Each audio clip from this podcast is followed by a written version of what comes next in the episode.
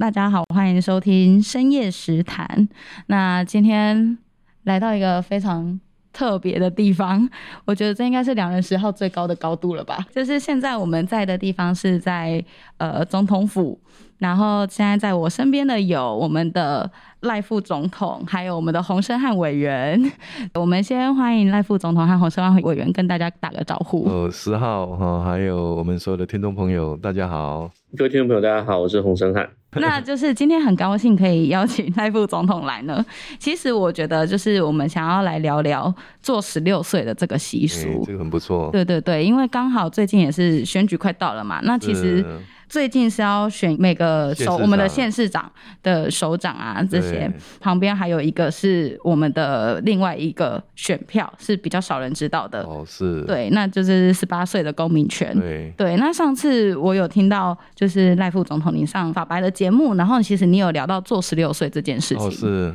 对，然后我就才惊讶到说，其实不是身边很多人都知道这件事，哦所以你很清楚我很清楚，因为我有做过，哦。对，要很骄傲的说我有做过哦。 那我也想要请问赖副总统，你有做过吗？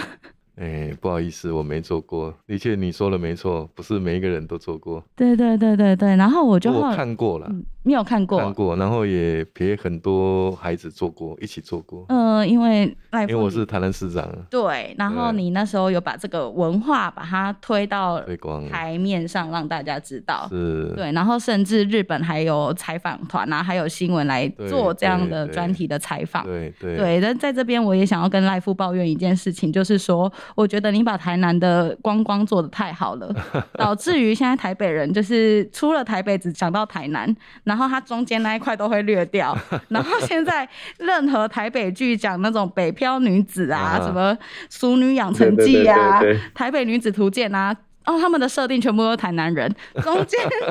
都被忽略。像我们彰化、台中就是啊隐形，这个以后就会设定是鹿港 来的人啊，因为以我哦为因原型因为吗十号是鹿港人， 对，啊我是鹿港人。对。对，然后不其过你实的声音跟鹿港的声音不大 一样，对哦，因为我台语今嘛变啊北晓，美虾也要够。啊、是是， 我是从鹿，鹿港来的北漂女因子，为一般来讲，嗨口音嘿真清楚的听得出来，就是伊的腔位就当诶就是，当对啊，我安平嘛是嗨口，台南安平有安平的腔，嘿就，是台南的安平有安平的腔调对，啊、这个海口的腔调，嗯，鹿港啊、呃特别重，鹿港真的特别重。对如果你去鹿港，然后跟当地的店家，要去一些比较看起来很、啊嗯很旧的店家买他们的东西的话，他们就是，呃，我会学啦，但是我现在真的讲不出来。他为什们么？为什么？因对不对为我是主持 人，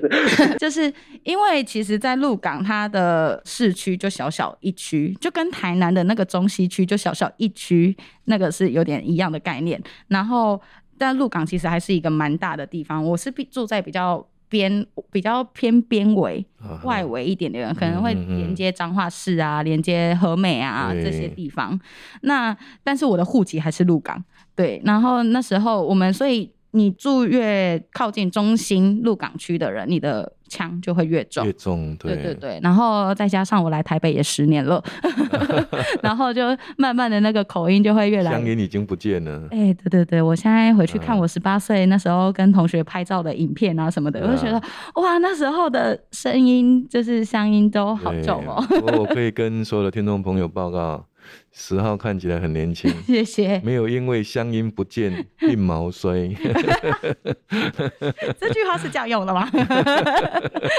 但是，呃，像鹿港乡这个东西，就是如果你去那边，然后呃，人家问你说你北你要去哪里，啊哈可能台语大家比较常听到，或是嗯台北的可能会讲说你北去德，啊，对了，那鹿港人会讲话像在唱歌，他的尾音会上扬，你北去德，嗯对对对，对，像这样的。哦，对，所以嗯而且他们有时候有些字，比如说老鼠，我们会讲喵气，那他嗯可能讲喵刺，要吃对啊对了对，对，所以他们会有一些字是比较不一样的。嗯然后像我阿嬷讲肥皂会讲 sub 文，啊哈，对，就是一些字是不一样啦。对，没错。一开始可能大家如果去的话，会听不太懂入港人的台语。我在当台南市长的时候，也曾经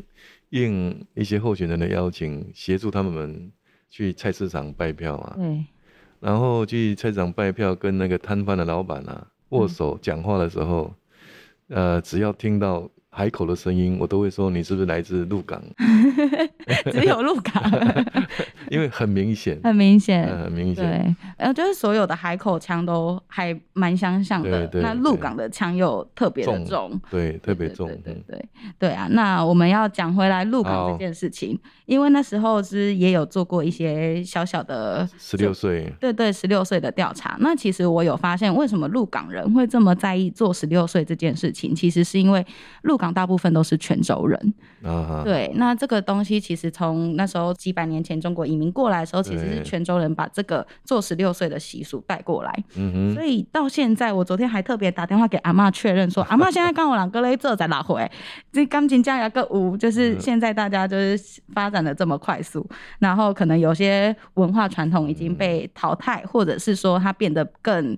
呃，仪式化一点，可能就像呃赖富宁在台南做的观光嗯推广，那大家可能会特别去一个庙，里对，面，然后有一个很固定的仪式，像我们嗯博维小时候也有去认过牛 day，啊，九咖，呃，就认牛咖，对，然后他会去拜青牛嘛，哦这样子是，，对我啊，也是我们台南归仁人呐、啊，哈，对对龟井对内郎，所对啊以呀、可能很多人并没有看过他，感觉看起来蛮帅的。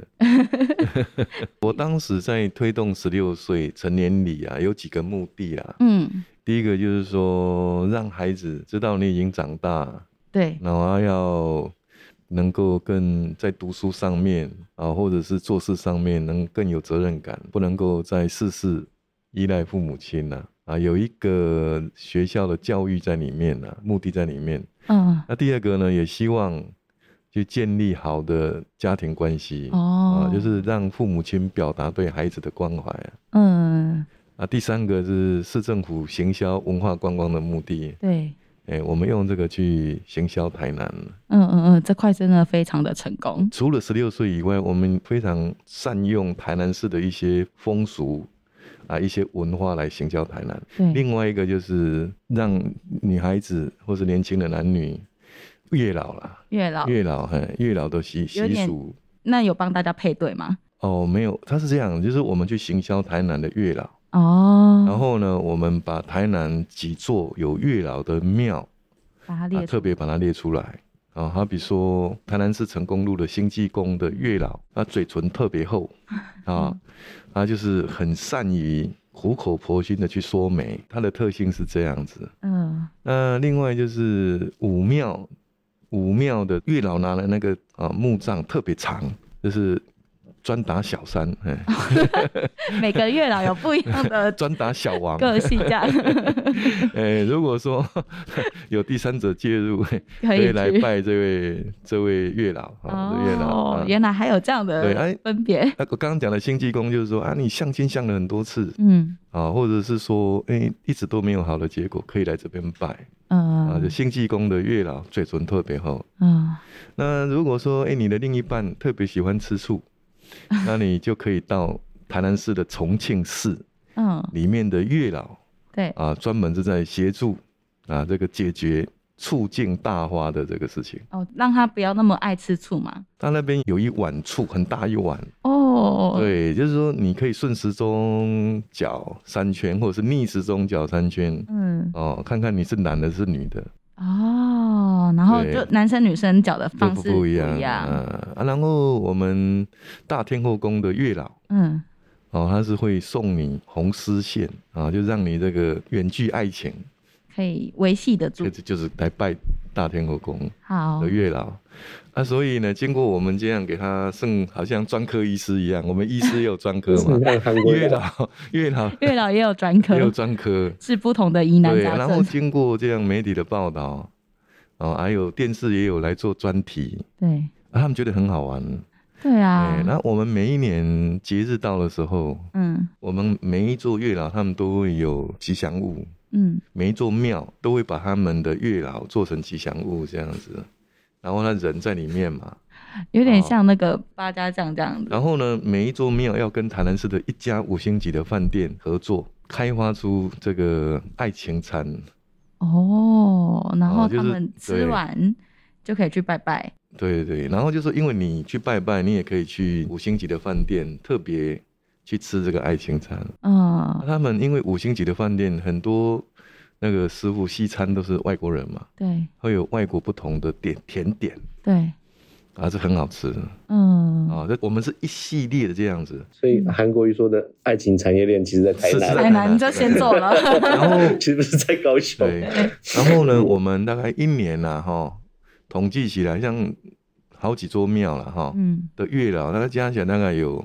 一千多盒的喜饼，哇，一两，千盒的喜饼就是大家大家成嘿促成了之促后，成大家了会去还愿，会去还愿，对，然后就用那个喜喜饼饼，还嗯，愿，哦对对对，所以还看那个蛮喜好饼玩就的知道我们的月老有多厉害有，多厉害啊！看起来我们少子化对策应该就是盖月老庙，对，就是我们跟文化结合在一起啦，啊，因因为文化就是我们生活的一部分嘛，是啊是啊，那、然这样的后话就事半功倍啦。对，然后我们很多生活的，不管是美食还是很多我们的习俗，都有文化对成分在里面。那呃，赖父，你还记得你们台南做十六岁要有做哪些事情吗？哦，就是一定要拜青牛妈嘛，对，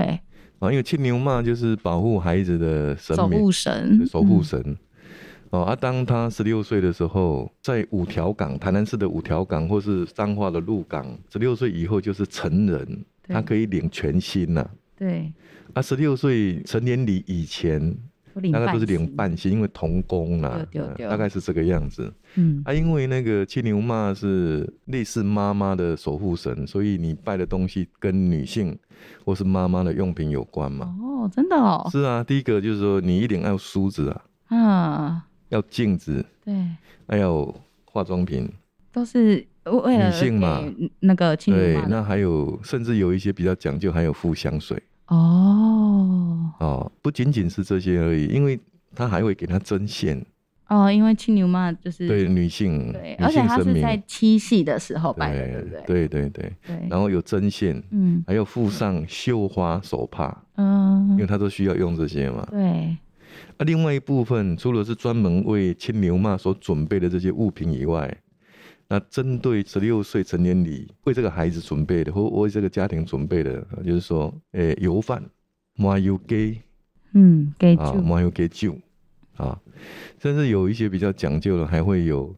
甜的藕啊，哦啊，田玉，啊，甜玉哎，就是甜运当头啦，啊，大概是这个意思啦。对对对哎、对，我发现鹿港跟台南真的很不一样呢。对，因为我我刚刚有问我们的那个博伟嘛，然后他是说他们会特别从他们家开车开半小时，然后去青牛马的庙里面拜拜这样子。对对，但是鹿港啊，我们自己的做法是，我们会拜提公，啊哈就是正月初九，加维车告屋内拜提公，是而且鹿港人非常在意、非常重视拜提公这件事情，是是因为是嗯提公就是我们的玉皇大帝嘛，他是位阶最高的神明，这样。对，那拜停工的时候，他就是当年如果家里有十六岁的小孩，他就会一起来拜。然后我记得我们拜停工都很晚，就是他的对时辰是十一点到一点这个对子时的这对个对时间，那小孩就是一起拜。那拜停工，我们要准备的生理也很多。在鹿港哦的话，我们就是要准备五生，啊五，生就是生理的最顶级，对，全配版、top 版这样 子。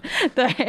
就是一般大家拜土地公可能就是三生四果，然后对，拜天公就是要有五生五生啊五果这样子。那五生就是可能全鸡、对，全鸭、呀，全鱼都要有嗯头有尾的那一种。对，对，然后全猪，那猪不能真的上全猪，它就上一个猪头和猪尾，对，当做是一整只。对那另外一个就是面线，啊，对对对因对，为我们家如果有人要过寿啊，或是嗯像这样的形式，我们就会吃面线或是拜面线，代表长长久久。然后你拉那个面线拉起来就不能断，这样的感觉。那对，拉越长，然后就越长寿啊，这样子。嗯嗯，对，所以这个是我那时候做十六岁，我还记得当年我就睡到一半，然后妈妈就叫我起来说：“哎、起来拜十六岁。”我说：“什么是拜十六岁？”她说：“啊，你就十六岁了啊，你可以就是可以领全薪这样子，然后啊就是帮你做一个很虔诚的祈祷。”对啊，然后那时候就是到现在，其实鹿港人还是非常的重视这件事情，只是说就是现在因为大家都吃的比较少，然后嗯大家家里人也比较少，所以现在用全素的五牲下去拜， 就是面包做成全鱼全鸭的样子，然后一样这样子拜这 那样，也可以做成全猪了啦。呃，对对对对，就做一个猪头和猪尾巴这样，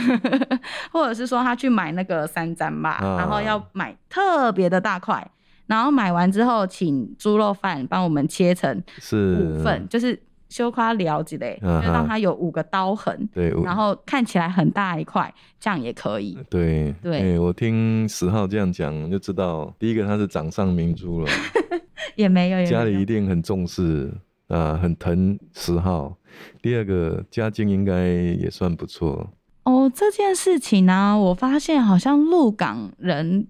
因为做十六岁这件事情会，生理会准备到这么多，好像是早期都是比较富贵人家。对对，啊会做的对事情是啊，但是因为现在大家都还蛮富贵的，嗯所以大家都可以有这个能力做这件事情。是就像早年吃糖是有钱人的权利，现在大家都爱喝糖，是啊，是对，全台南人也是啊。 对对对对，对对，那就是讲回来，我们做十六岁，为什么今天要聊这件事情？就是我会觉得说，呃，我们现在有一个十八岁公民权的是一啊个议题。那其实，在早年我们闽南人或是泉州人很早的时候就觉得，你十六岁其实你就已经成年了，嗯哼你就要为你自己的行为、自己的能力负责。现在的宪法是这样，十八岁我们也要让这些小朋友们过了十八岁之后，他就要为他自己的行为能力负责，他做了什么事情就会有应当的呃处罚。那民法在明年也会改成，就是十八岁，也就是一个成年人，会有完全的行为能力，对他可以去做签约，去做什么任何他想要决定他做的事情。是是，啊对，可是，在投票这件事情上，却没有给他一个相等的权利吗？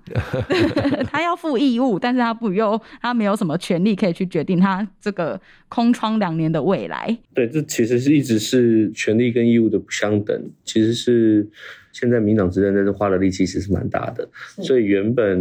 民法的成年的下修也是，我记得是啊、那时候我刚上任立委，然后那时候整个党团大家其实很全力去促成，把民法的成年年龄下修从二十岁降到十八岁，对，那所以过去其实包括可能这个一些形形式上的责任，其实十八岁以上就就有，可是但是民法的权利现在下修，那现在剩最后一步就是关于投票权啊，选出自己的民意代表或者是这个政治表达的权利的部分，也希望可以一并的下修，这就变成是说我们把一个年轻人。他不管是在责任、权利，甚至是在投票权上，都系统性的完成，让他有更完整的，就是说一起来承担这个国家的责任，也包括承担这个国家美好的地方，或者是大家觉得要有责任的地方。了解。嗯，那现在的问题在于说，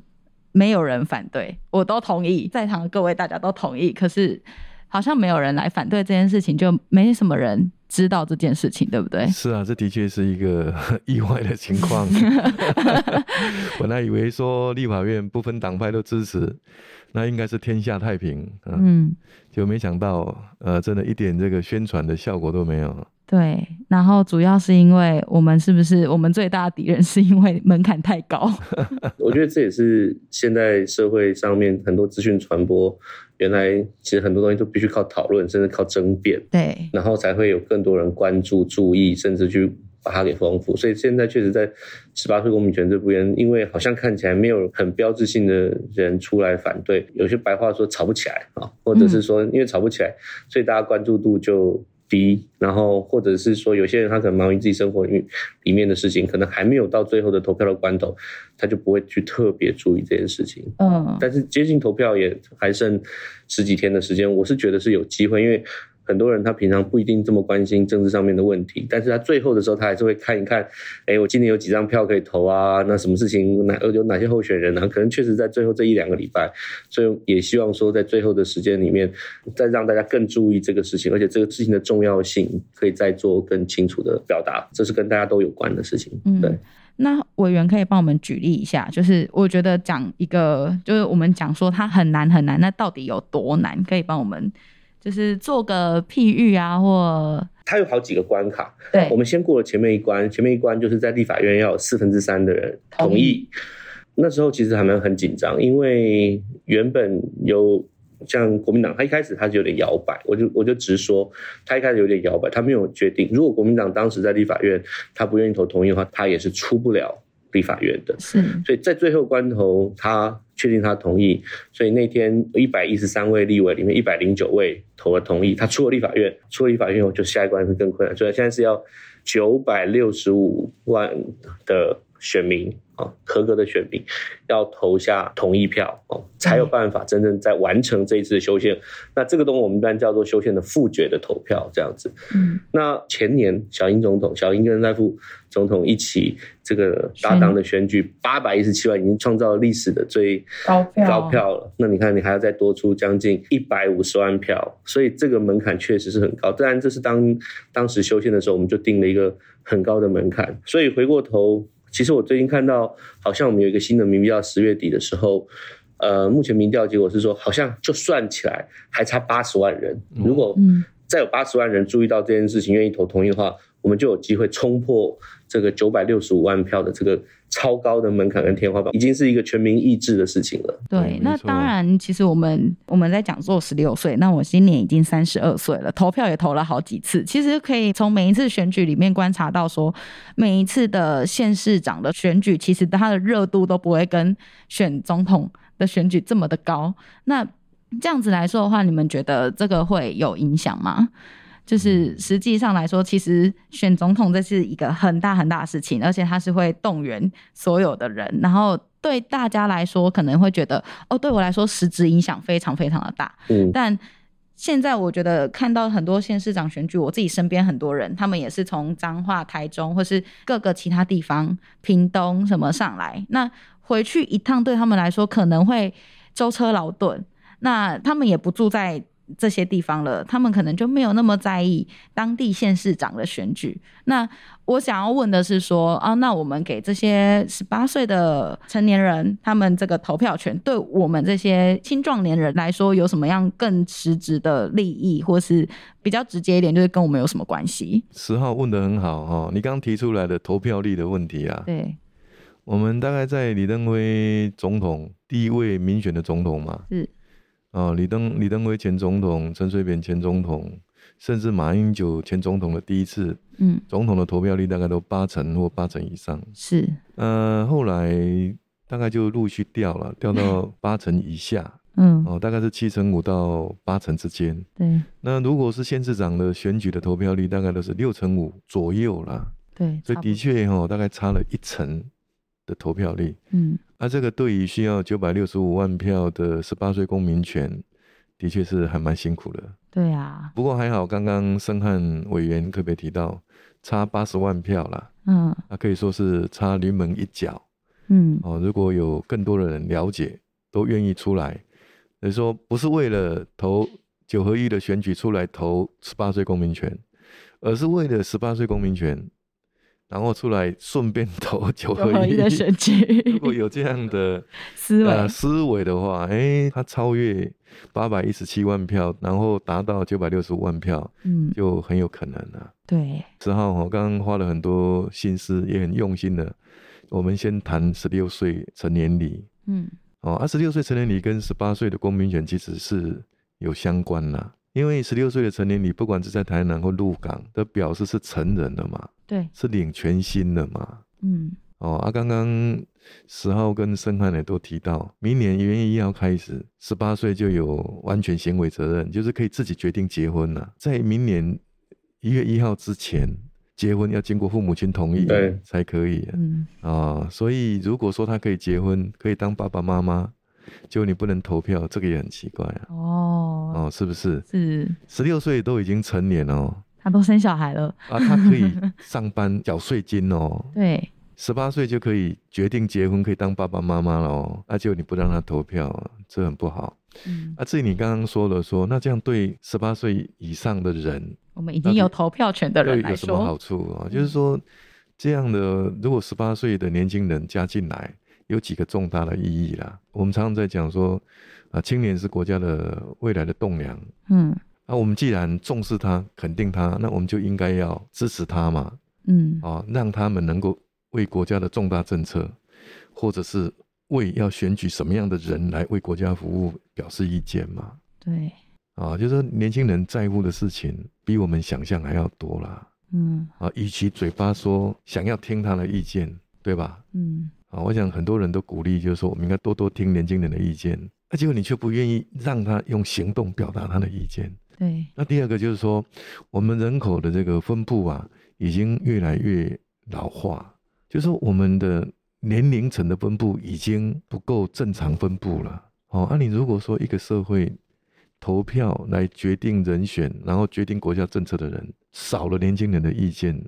这对国家的发展也不利啊。对啊，啊、哦，嗯所以我是说，有这几层啊，非常重大的社会意义。嗯啊，这是为什么我们要做的原因。那我刚从博柳回来啊，博柳人口一万多人而已啦，一万一万对多啦，人，一万多人，这么少，比鹿港人还少是，啊鹿。港还有八万，可是 可是人家十八岁公民权已经有了，全球大概已经有一百多个国家都已经十八岁公民权，台湾已经在后面了。对，那而我且们大家是最近都在做这样，跟着时代的潮流在降下修是啊他们投票的权利。是啊，台湾最近的民主受到很多国际上面的赞赏跟哦肯定，可是确实好像这一块好像差了一点。对，法律当时在制定的时候，毕竟是很久以前的事情。那现在随着网络资讯流通越来越快，其实大家越来越能肯定说，其实我们十八岁的人可以得到更多的资讯。其实可以这样讲，因为他们可能是一出生就会有手机、就会有网络的时代，那他们要去得到这些资讯，然后他们要去思考这些事情，也都是呃接受新的事物是比我们青壮年以上的人更快的。对我是觉得我们做十六岁成年礼，就嗯是说、这个成年礼给你做了，对，虽然现在的社会里面你不需要再去做童工了、嗯，只是我刚刚讲了嘛，我做台南市市长，对我推广成人礼是要让孩子知道他已经成年了。对，有被赋予一个赋权的感对觉，对，没错。然后更有应该要更有责任。所以是，我是认为，如果说我们十八岁公民权通过，也是等于是台湾社会赋权给十八岁的孩子，你要开始承担国家的责任哦。嗯，那所以你有一些想法跟做法哦，恐怕是要再调整哦，对，对不对？其实有那个意义在啦。因为盖那个章就是你自己是姓名去选举的时候讲，这边讲给不能投票的小朋友听， 去盖选举投票的时候，你要用自己的印章，然后去盖盖下去，然后再去选票桶里面盖章，那个其实是很有仪对式性的动作，很神圣的一对对对，很神圣的一票，一个一个仪式性的。对啊所以我相信十八岁的孩子，我们之前常常说是草莓族嘛，哈、或者是什么族，现在是什么族？现在是躺平族，现在很多是躺平族，哦对，然后什么那现在就安静辞职，对啊，所以就是要让他意识到，啊，就是说国家需要你了，社会嗯需要你了，对，那你也可以参与这个国家的重大政策。不可以再拉挪了。嗯，哦就是说这，倒是，我我觉得那个背后有这一个重大的意义在啦。对，啊，就是我再从另外一个角度讲啊，就是说我们重视年轻人啊，我们不如肯定他了，嗯，支持他嘛，对，啊，让他能够表示意见嘛。嗯啊，那或者是从另外一个角度讲说啊，我们常常嫌年轻人，跟他无像过去前一代的人，他你要坚强 哦，嗯，对吧？有时候会会讲说对啊，对您那您这边的笑脸都高官您鬼妹那里比你我们。都这样子被指责过，我们都被指责我过。们也会这样指责下面的人，啊啊，所以所以我是说，哎、那不如嘛哈、对 对就给对，他一个责任嘛，给是，他一个责任，他不完全是权利了啊。就像台南跟鹿港的十六岁成年礼，嗯这可以把它当做是一个十八岁成年礼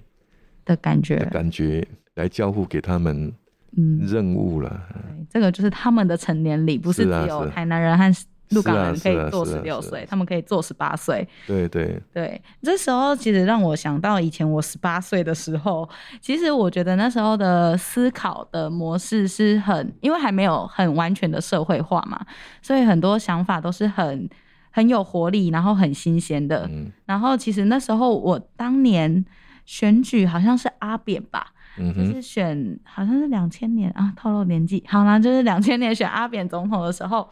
然后那时候我们的学校啊，我不知道现在学校什么样，但我们那时候的学校虽然是私立学校，但它就是一个很开放，算开放吗？我们会是真的在教室外面挂布条，然后你支持谁，然后还会拿那个喇叭叭，然后在那 边。那时候就是我们的学校有直升班嘛，然后也有那些很老师会逼你去念书，然后要很要求成绩的，因为我们的就是很看重升学率，但是。在这样很高压的环境下面，大家又更能长出那种苦中作乐的特性。就是我们很常会在走廊上丢水桶下去啊，然后从二楼丢西瓜到地板上，然后西瓜破掉，大家就拿着就吃。然后考完试，下一堂是午休，我们就直接考完试开始拿火锅起来煮，因为我觉得。学生做这些事情是非常有创意的，就是我们在一个体制下面，然后去做这些事情。我这边不是要鼓励大家，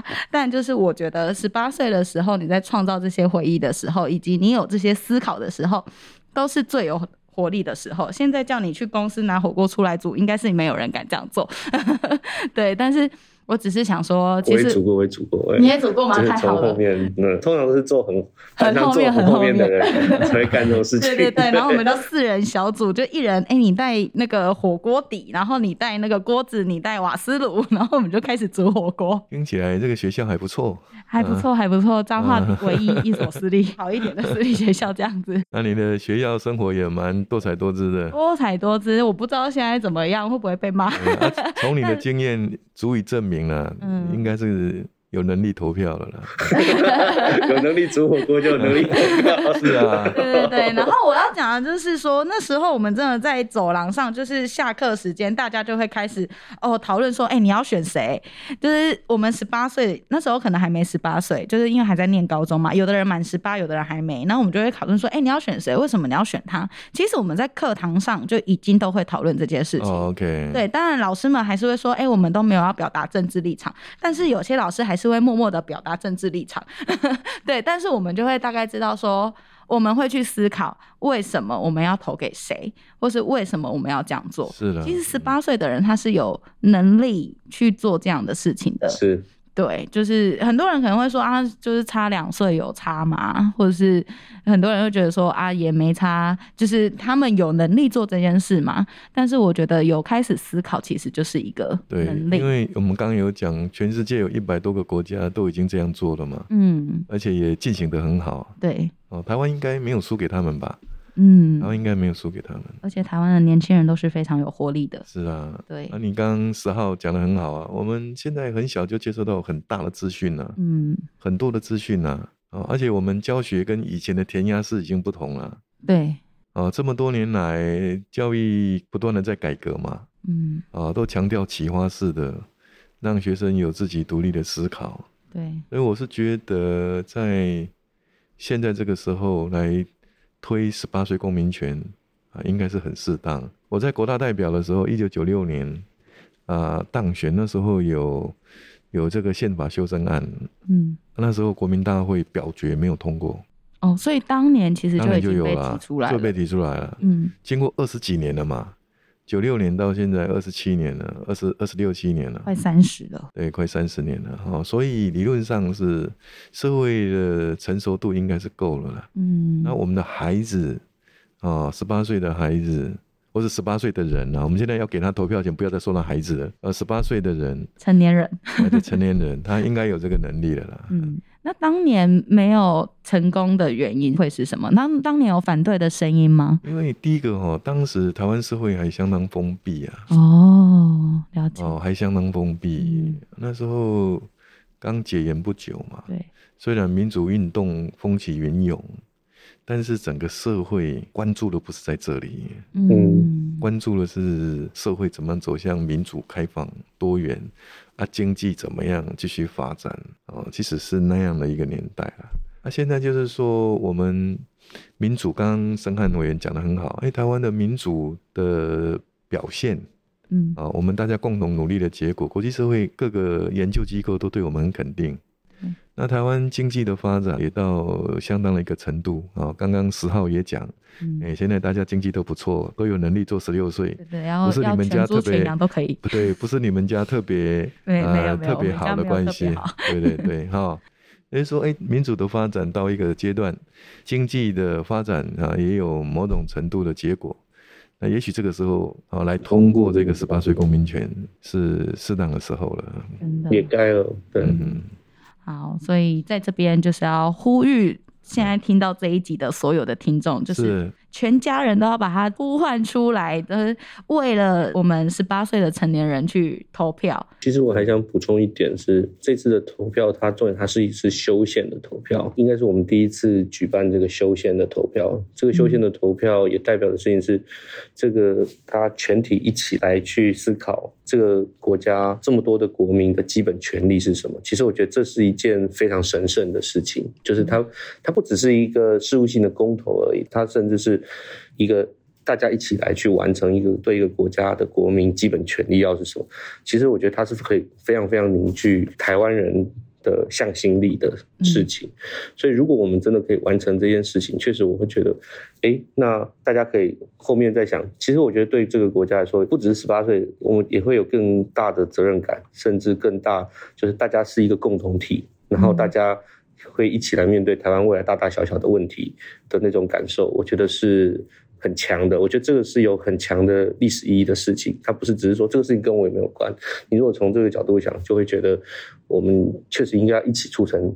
这件事情。这是在国际上面任何意义上都是指标性的历史的时刻。对，因为毕竟宪法是一个我们台湾法律位阶最高最高的一啊个法律，也所以为什么它的门槛会这么的高，因为它影响到的是全台湾所有人的一个生活的一个最高的标准。我觉得这可能也赋予所有现在有投票权的人有一个使命感，就是如果我们一起完成了一个大家常常常讲的、开玩笑讲的要超越蓝绿、要做新政治，那终于有一个议题是大家都同意，不分党派，所有人都同意，那我们就是不是应该要更努力的完成这件事情？好，我觉得这一集应该是《良人十号》开台以来深度越最深的一集 了，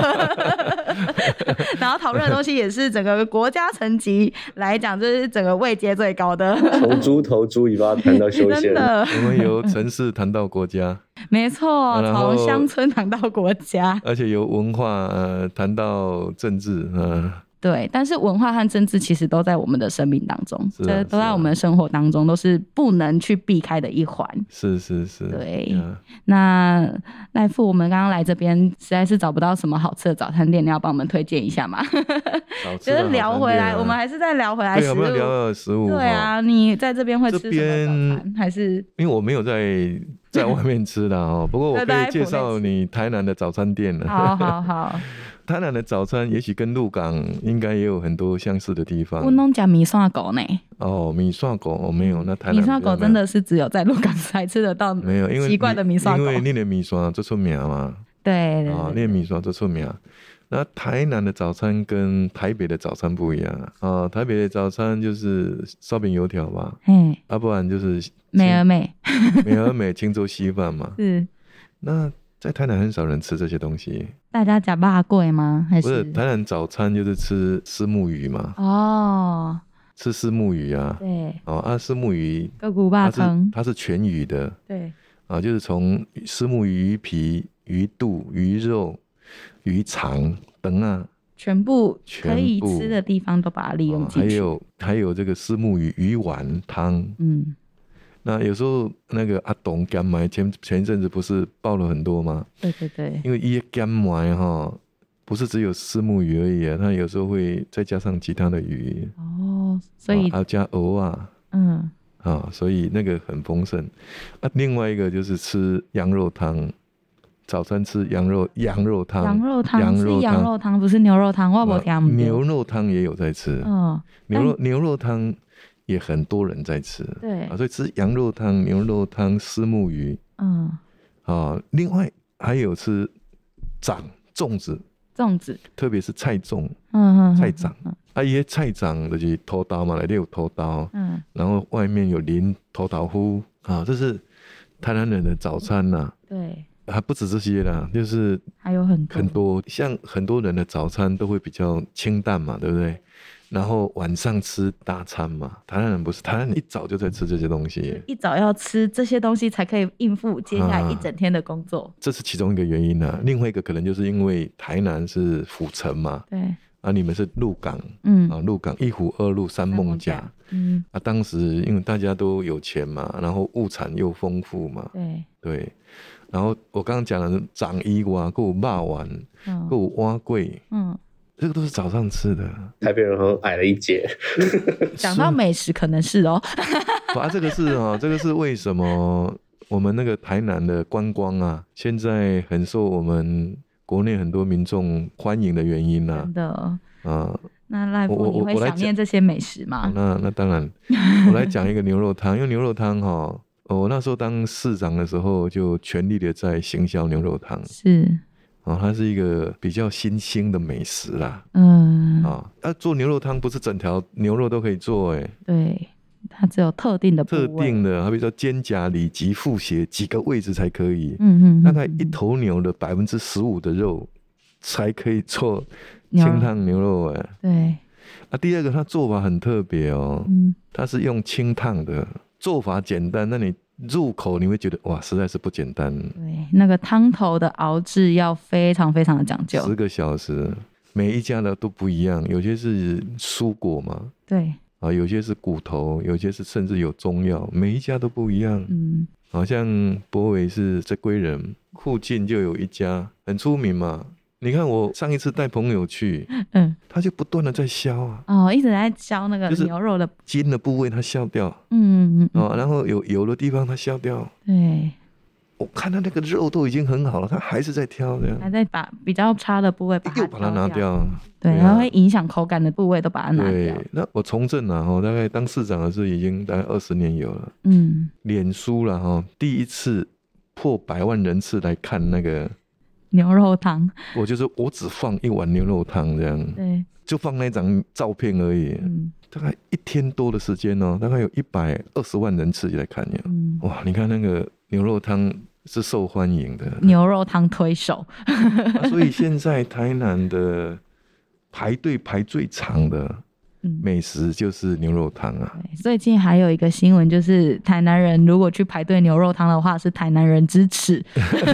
因为他们因为有一个那个脸书嗯有一个人，他叫做呃，我要征服台南牛肉汤，嗯哼，对，然后他就是做了一个 Google 的 map。Google 嗯 Map 上面标记所有台南的牛肉汤有哪些店，然后每一家实际都把它写得清清楚楚。对对他很多呃外县市的人要去台南吃牛肉汤，就会去看他的这个实际，看他的 Google Map，然后什么营业时间啊，哪一个是对药上，对哪个是对蔬对果，这些他也很认真的在推这件事情。对啊，最近就做一个那个贴纸，然后就上新闻报道这样子，就说如果哦台南人去。排队的话，就是台南人支持，因为台南人自己心中都有一个最好的牛肉汤，他们不用跟外县市人去排队。是是的，没有错，不是只有牛肉汤而已啊。嗯 台南人心中哦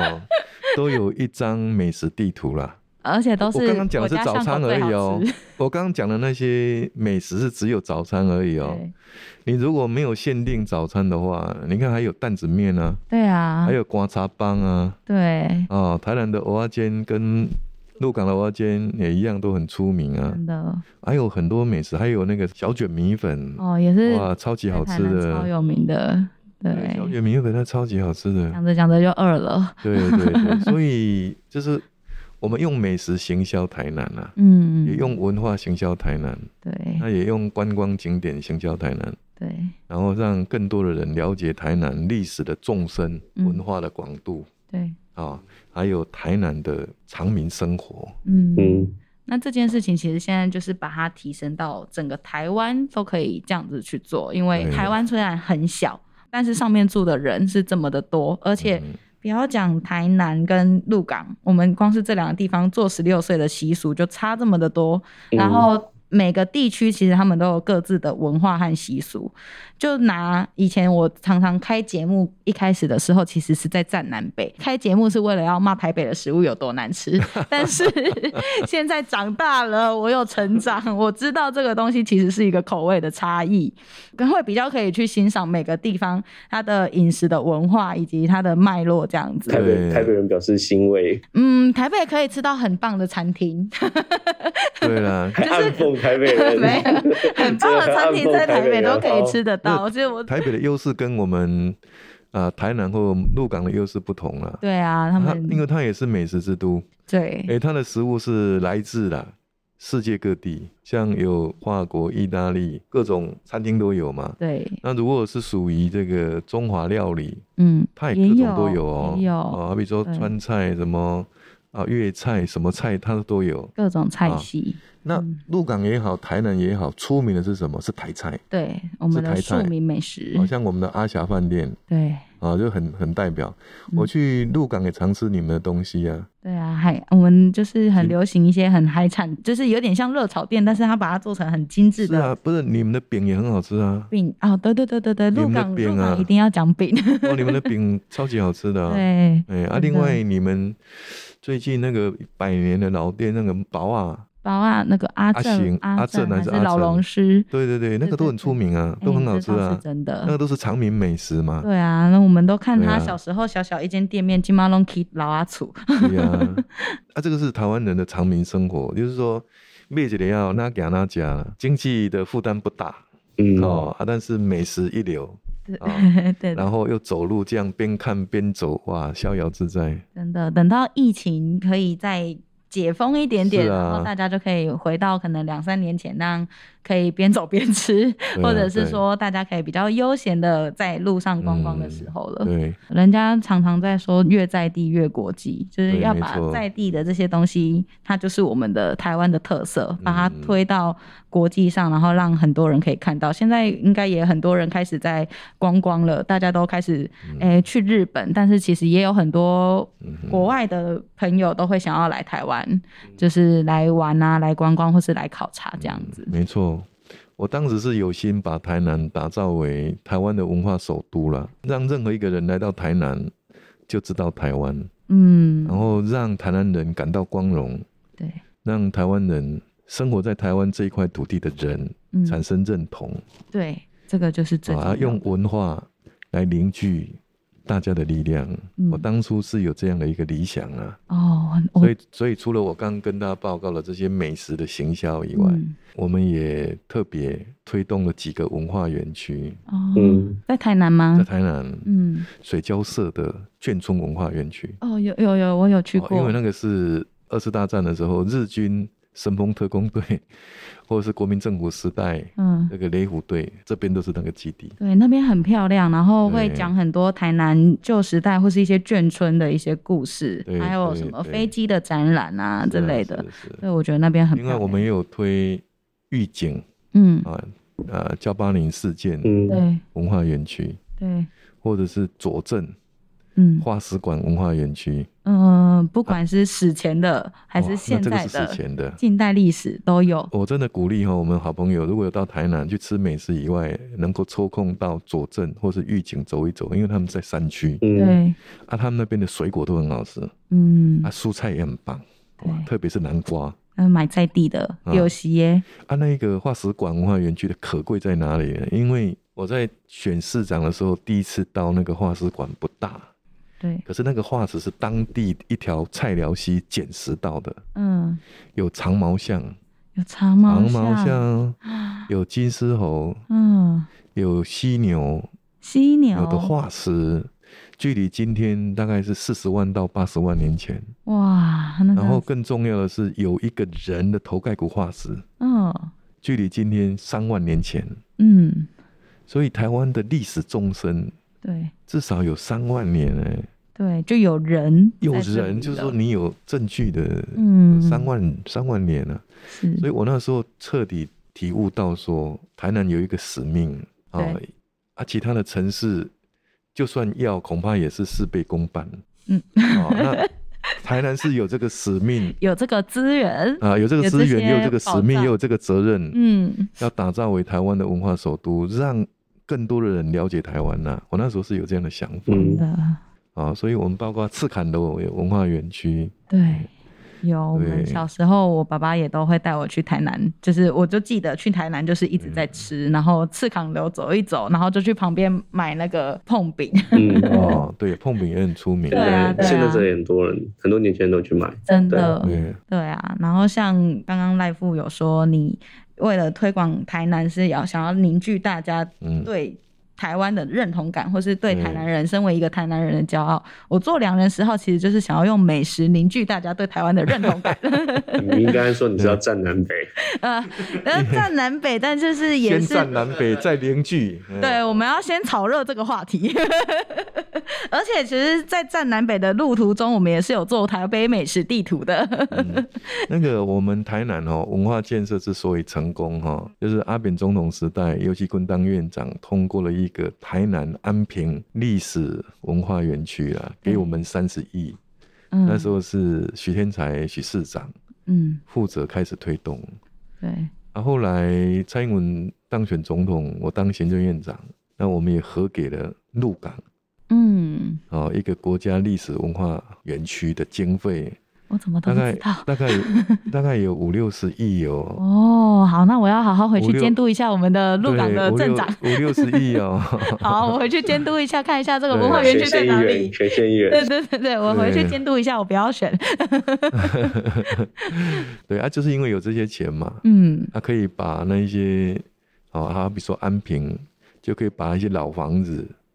哦给给它修复，是是是，哦拉皮，对，哦啊荒废的老建筑，老建筑嗯哦，给给它再生。真的，啊，鹿港未来可以走这个。那这个我们给鹿港的历史文化园区的经费，还包括整治你们的鹿港溪，哦，有也就是要改善鹿港，的整个呃，它的生活接对融了，啊，嗯还有生活环境，是，解决淹水的问题，然后让溪以前大家都怕嘛，对因为它味道不好，对对对，甚至于会淹水嗯，啊。那我们要解决淹水的问题，解决干净的问题，对。净水然后清水现在那边有一个国际学校，啊，对，是也是现在最近可能是市府他们那边市府做比较多的事对情这样对子。所以未来鹿港的观光客也会越来越多。对，还有停车的问题，可能也待解决。